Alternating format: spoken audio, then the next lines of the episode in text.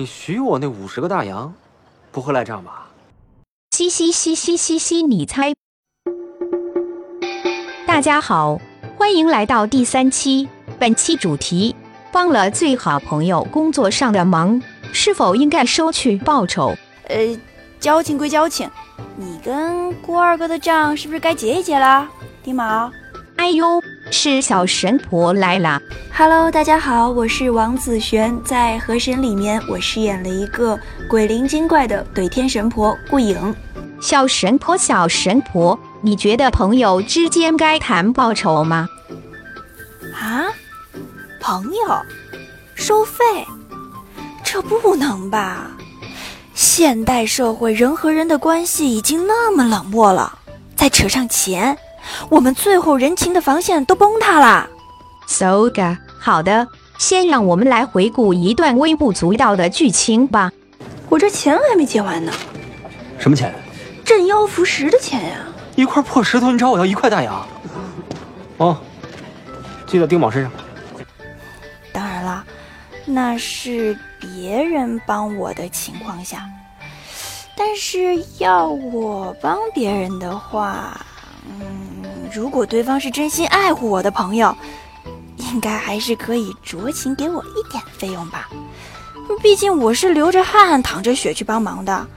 现在社会人和人的关系已经非常冷漠了，如果朋友都不懂得珍惜我的劳动，那还算真朋友吗？再说了，我再仗义也得过日子吧。呵呵，冷漠的人情关系说，这锅我不背。哟，来来来，刚炸出来的麻花还烫手呢。郭二哥，你怎么才来找我呀？小河神也来了，迷妹们在哪里？我是李现，在《河神》中扮演郭德友。作为《河神》中的郭德友，漕运商会的丁卯丁少爷欠的票子的钱还记在账上呢。作为李现来说，都是最好的朋友了，不计较这些。哈哈哈，丁卯，你快讲几句吧。双神找你追债，那你给还是不给呀？如果有成本付出，会收取相应的酬劳。就像河神里，丁某请郭德友劳师，都会支付报酬。虽然两人是师兄弟，但还是要明算账。人家有付出劳动力、物力，理应得到同等的回报。可以，这很科学。郭德友，下次打个折吧，一百大洋一个，太贵了。丁少爷为了和小河神砍价已经累虚脱了呢，要注意休息呀。来自于爱你的迷妹肖兰兰，哎呀，害羞。我是陈玉米，在《河神》里面饰演肖兰兰。我觉得这事儿其实不能一刀切的评论，毕竟每个人不同嘛，两个人的相处方式也都更加不同了。那如果非要选一个的话，我应该会选收钱吧，因为收钱可以确立一种口头的契约关系，让双方的权利和义务变得很明确。那么被帮忙的人可以在时间和质量上提出要求，帮忙的人也必须尽心尽力地完成。那最后前者的工作完成了，后者在给朋友一臂之力的同时，又在经济上得到了补偿和勉励，其实是很健康又合理的合作方式。那如果想一下，下次再有这样的事儿，咱们依然可以再度合作，对不对？肯定也有个人会说，既然这样，那就是赤裸裸的金钱关系玷污了友情。可是我是觉得，咱们其实不能以自己的标准去衡量别人，也许有一个契约关系会让对方觉得更加舒适和心安呢。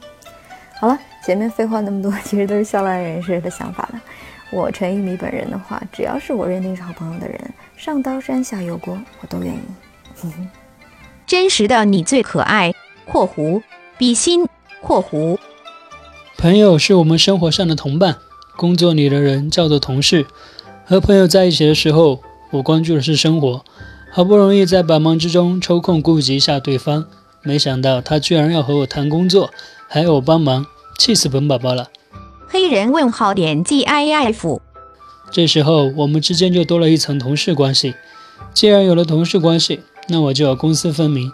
在生活中帮忙，我可以不计回报，但是工作上的忙，对方必须给我一定的报酬。而考虑到对方是我的朋友，并且是最好的，我要求的报酬不会是金钱或者其他物质性的东西，而是可以给我们的友情起到推动性作用的事情。对于朋友，我可以是生活上、心灵上的树洞，但绝对不能是工作上的依靠。刚刚看到这个话题的时候，其实我还蛮犹豫的，因为自己也是一个自由摄影师，以前也遇到过这方面的烦恼。但是当我又仔细的看了一下话题，看到了上面写的是最好的朋友，我义无反顾、很坚定的觉得不应该收取报酬，因为这就是最好的朋友和好朋友和朋友之间的差别啊！最好的朋友就是应该毫无保留的为对方付出，和很乐意的去做这样一件事情，能帮到他，我觉得是一件很庆幸和很开心的事情。而且我相信，既然他是你的最好的朋友，他也不会一直再而三的去麻烦你，他有他的分寸。如果能够帮到忙，应该也是恰到好处的样子。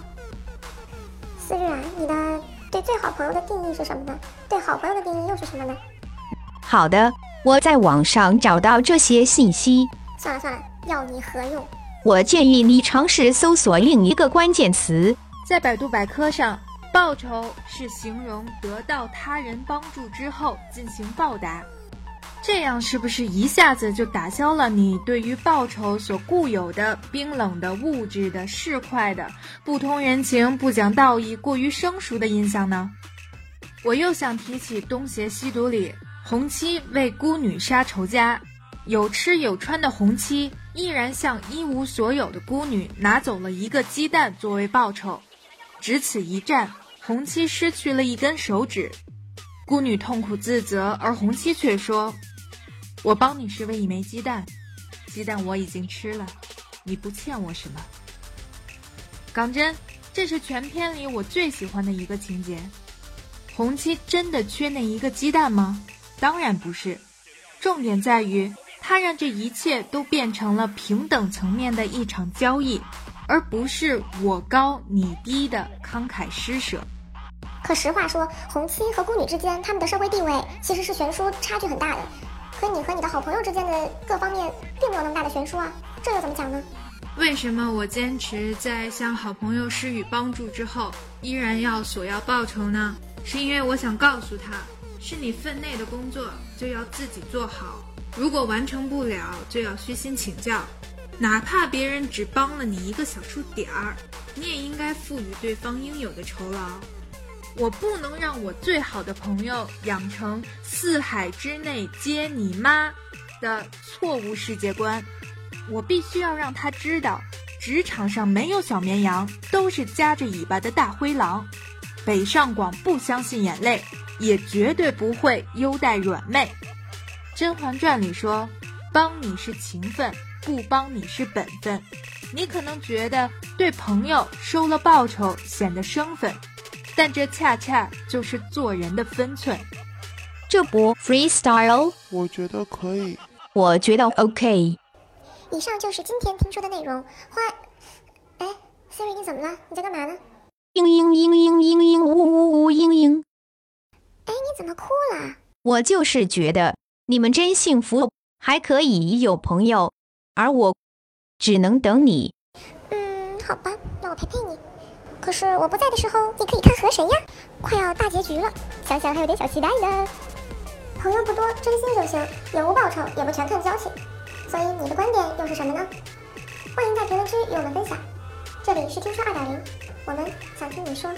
周三四晚追河神，看《冒险奇遇》；周四深夜等听说听畅所欲言。